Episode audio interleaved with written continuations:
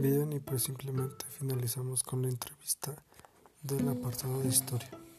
Esta entrevista es acerca del voto de la mujer. Es una parte muy importante para las mujeres.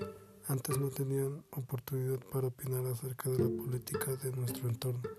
Y gracias a mujeres valientes que tuvieron que pasar por penas y cosas así, ayudaron luchando por dar ese privilegio a todas las mujeres, al igual que algunos hombres apoyaron, aunque muchos no.